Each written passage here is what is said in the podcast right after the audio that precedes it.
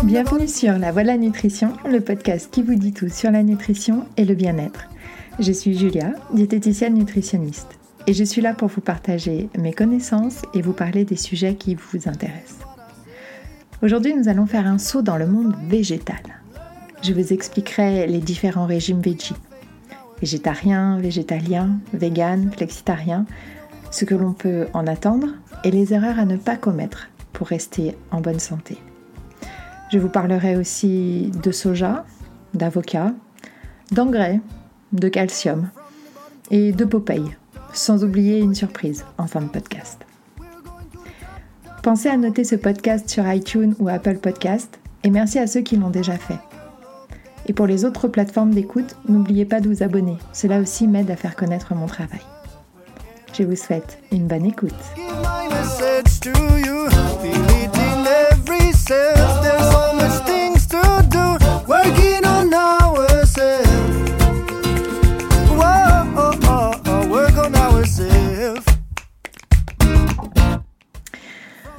40 ans, la population mondiale a doublé, mais la production de viande a, elle, quadruplé. Les calculs sont pas bons, ni pour notre santé, ni pour notre planète. Au-delà d'une mode qui va et vient, le végétarisme est un régime qui est pratiqué depuis des millénaires. Pythagore lui-même était végétarien. C'est peut-être grâce à cette diète qu'il a pu créer son théorème qui a hanté tous nos cours de mathématiques du collège au lycée. À l'époque, les personnes qui excluaient la viande de leur alimentation étaient même appelées les pythagoréens. Nous allons dépoussiérer tout ça et rétablir quelques vérités. Car manger végétarien, non, ce n'est pas brouter de l'herbe ou picorer des graines toute la journée, avoir faim tout le temps et être faible et fatigué. Mais à l'inverse, manger veggie ne s'improvise pas. Et simplement ôter des aliments de son alimentation ne garantit en rien un équilibre nutritionnel suffisant pour notre santé. Comme ôter la protéine animale ne justifie pas de se jeter sur d'autres aliments qualifiés de sains ou naturels au risque de voir son cholestérol, son taux de sucre, voire son poids grimper en flèche. Beaucoup ont vu The Game Changers, le reportage sur les sportifs végétariens. Nous en reparlerons d'ailleurs la semaine prochaine. Oups, spoiler alerte de la surprise. Il y a dans ce reportage quelques vérités, au milieu d'études risibles, si on peut appeler ça des études. En fait, euh, non. On pourrait plutôt les qualifier d'expériences de cours de récré. Mais il y a aussi beaucoup de déviations et de manipulations dans ce document à charge clairement orienté. Dommage.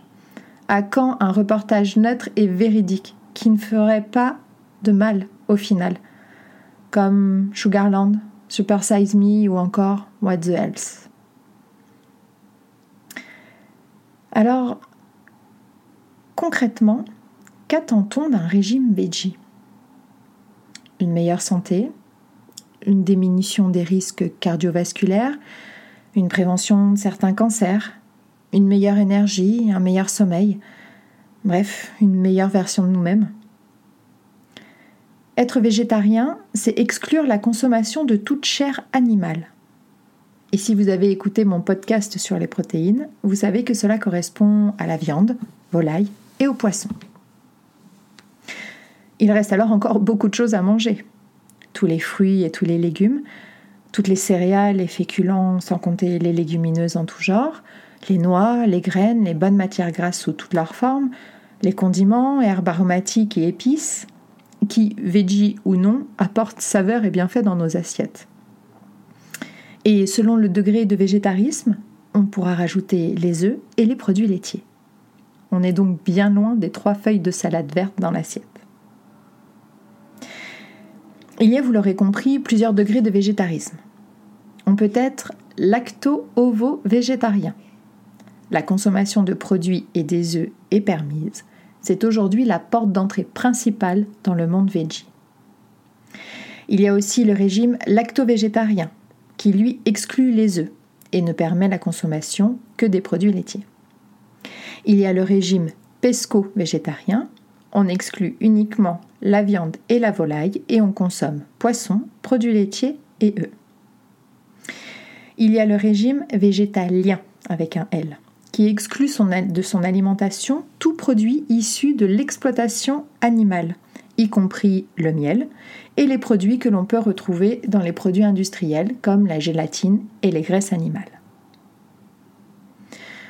Dans une dimension plus morale et plus qu'un régime, c'est un mode de vie, il y a le véganisme, qui exclut aussi toute utilisation de produits animaux dans la vie de tous les jours, comme le cuir par exemple. Cela a d'ailleurs titillé le cerveau des créatifs de la mode, qui ont par exemple créé le cuir de cactus. Allez voir, c'est bluffant. Mais il faudrait quand même vérifier les processus de fabrication, histoire que l'on ne fasse pas plus de mal à la planète en transformant un cactus vert pimpant et épineux en cuir violet, doux et souple à grand renfort de bains chimiques et toxiques. Restons éthiques et conscients jusqu'au bout. Et n'oublions pas le petit dernier, qui est peut-être le tout premier au final, le flexitarisme, qui consiste à diminuer sa consommation de viande ou introduire de plus en plus de repas végétariens. Prenez-le dans le sens que vous préférez. Régime qui, je trouve, correspond bien à ce que faisaient nos ancêtres quand le supermarché n'avait plus de mammouth en stock. Maintenant que nous savons qui mange quoi, passons donc aux fausses vérités. La première, le régime végétarien fait maigrir. Je vais en décevoir beaucoup, mais non, pas forcément. Car si on continue à manger trop sucré, trop gras, trop de trop, eh bien, le poids grimpera. Mais suivre un vrai régime veggie, cela implique de faire attention à la qualité de son alimentation et aux besoins de son corps. Donc, naturellement, le poids pourrait devenir lui aussi plus en accord avec votre objectif. Mais ce n'est pas un régime amaigrissant en soi, donc ne faites pas ce choix pour de mauvaises raisons. Autre idée reçue, manger végétarien entraîne des carences. Eh bien oui, c'est vrai. Si on le fait n'importe comment. Mais sinon, non, c'est un régime riche en fibres. Là, c'est votre transit et votre microbiote qui vont être contents. Mais aussi riche en vitamines, en minéraux et en protéines, si on le conduit comme il faut. On accuse principalement le végétarisme de provoquer des carences en protéines, en fer et en calcium. Les protéines végétales sont certes moins bien assimilées que les protéines animales mais elles sont suffisantes pour que notre corps fonctionne. Aucun aliment végétal ne contient toutes les protéines essentielles. Vous savez, celles que le corps ne peut pas fabriquer. Et si vous ne savez pas, allez écouter l'épisode 4 sur les protéines. Et c'est donc là qu'il faut faire attention et veiller, à, à varier ses apports entre les céréales et les légumineuses et apporter aussi les bons acides gras pour aider à l'assimilation. Il y a aussi le souci de l'anémie ou la carence en fer. Là, on tombe facilement dedans, car le fer végétal est bien moins absorbé que le fer animal. Il faut donc veiller à aider l'absorption du fer végétal en consommant par exemple de la vitamine C à chaque repas, et donc des fruits et légumes crus. Et non, les épinards, même s'ils en contiennent beaucoup, ne sont pas les champions de la teneur en fer. Avant eux, il y a les algues, les légumes secs comme les lentilles, le quinoa, les amandes, le cacao non sucré. Et Popeye aurait plutôt dû manger des olives noires en saumure. Parlons maintenant du calcium. Je pense qu'il est bon de rappeler que le calcium, dans une alimentation équilibrée classique d'omnivore, se trouve dans un tiers, pour un tiers dans les produits laitiers, et pour les deux tiers restants dans les végétaux, comme les légumes et les céréales complètes, mais aussi dans certaines eaux minérales, qui sont d'ailleurs de grands alliés pour renforcer l'apport en calcium chez les végétariens ou les personnes en carence tout court. Tout est une question d'équilibre et chaque aliment marche avec les autres. Il faut manger varié, c'est la clé du succès. La seule carence inévitable quand on est végétalien, principalement, et même par une conduite intelligente du régime est la vitamine B12. Elle n'est présente que dans les produits animaux et est indispensable au corps humain, étant entre autres essentielle à la fabrication des globules rouges, mais également au système nerveux et cérébral. Carence également possible chez les végétariens en fonction de leur consommation d'œufs et de produits laitiers. Il faut donc se faire accompagner et faire une prise de sang annuelle, et dès qu'une fatigue anormale apparaît. Observez-vous, ne vous butez pas bêtement, acceptez que votre corps ne soit pas fait pour ça ou pas prêt. Et si votre corps vous dit fatigue, vous dit faiblesse, alertez-vous, écoutez et posez-vous les bonnes questions. Parlons maintenant de l'incontournable des régimes veggie, le compagnon de toujours, l'indispensable, le soja et ses dérivés. Il faut savoir que le soja se cache partout. Sur les 61 kilos consommés par an et par personne, 57 le sont à notre insu. Le soja se cache déjà partout lécithine ou protéines de soja et autres dérivés utilisés dans 90% des produits industriels. Mais aujourd'hui, c'est la grande alternative à la viande et aux produits laitiers. Grâce au tofu principalement, mais aussi aux faux produits imitant les produits animaux, comme le steak de soja, les saucisses de soja, les yaourts de soja, le lait de soja, le fromage au soja et la crème de soja. Si on met de côté le scandale des, soja OGM, organismes génétiquement modifiés, et du Roundup de Monsanto et compagnie, un soja sain est aujourd'hui cultivé en France. Donc on est a priori tranquille de ce côté-là. Mais il reste quand même les problèmes hormonaux que peut entraîner la consommation de soja. Le soja contient des phytoœstrogènes, qu'on appelle aussi des isoflavones. Je vous donne des mots pour le Scrabble. Ce sont des hormones qui sont semblables aux hormones féminines, les œstrogènes. Alors je rappelle ici que hommes et femmes ont tous les deux des hormones féminines. Simplement les taux sont différents en fonction des sexes. Donc ici, tout le monde est concerné. Et les phytoœstrogènes sont des perturbateurs endocriniens. Certains produits contiennent par portion six fois plus d'œstrogènes qu'une femme en a dans son corps.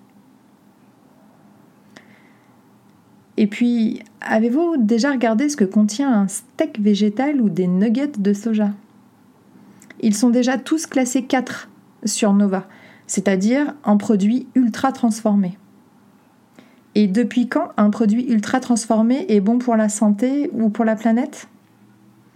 Sans oublier les laits ou yaourts végétaux au taux de sucre trop élevé, on y revient toujours à celui-là, et enrichis d'arômes et d'additifs. Pourquoi consommer des produits de remplacement? On entame un régime santé, un régime mode de vie. Pourquoi se mettre autant de substances dans le corps pour avoir le goût de quelque chose que l'on a décidé d'exclure? On ne doit pas chercher de substitut, on doit changer d'alimentation. On ne fait pas semblant, on ne mange pas de faux aliments. On doit manger autrement, réinventer nos assiettes. Manger des sandwichs veggie façon poulet rôti ou des pâtes façon bolognaise en ayant l'impression de manger sainement? Remplir son caddie de produits industriels végétariens? Tout ça n'est-il pas contradictoire? Posez-vous les bonnes questions et préférez toujours une alimentation saine, brute, plutôt qu'industrielle. Autour de ce monde veggie tournent les notions de santé, de protection animale et aussi environnementale, que je trouve primordiales pour tenter de sauver notre santé, de sauver nos enfants et surtout notre planète mais nous devons rester lucides et aller chercher l'information sans se faire manipuler et ne pas fermer les yeux sur ce qui nous dérange. Oui, la pollution engendrée sur la surproduction de viande, volaille et compagnie est énorme. Mais qu'en est-il de la surproduction du blé ou du soja? Combien de litres d'eau pour produire un avocat? Je vais vous le dire. 1000 litres pour 1 kilo. En comparaison, un kilo de tomates a besoin de 180 litres d'eau et un kilo de salade 130 litres. Ne mettons pas des œillères quand cela nous arrange.